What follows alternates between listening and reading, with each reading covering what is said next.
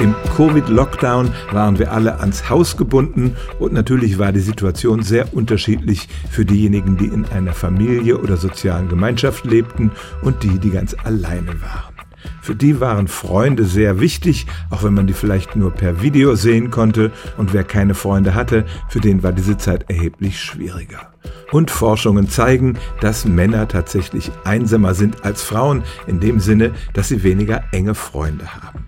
Männerfreundschaften haben ohnehin einen anderen Charakter als Frauenfreundschaften. Das ist nicht nur ein Vorurteil aus Fernsehserien.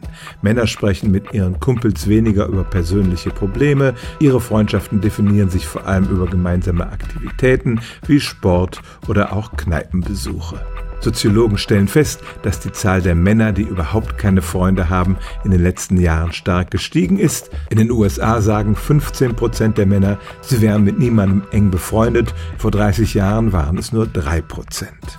Nun könnte man sagen, das ist ja Ihre Sache, vielleicht fühlen Sie sich wohler so, aber alle Daten zeigen, dass Einsamkeit nicht gesund ist. Einsame Menschen haben ein höheres Risiko für viele Krankheiten und auch eine geringere Lebenserwartung.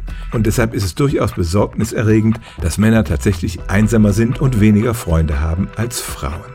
Stellen auch Sie Ihre alltäglichste Frage unter stimmtz.radio1.de.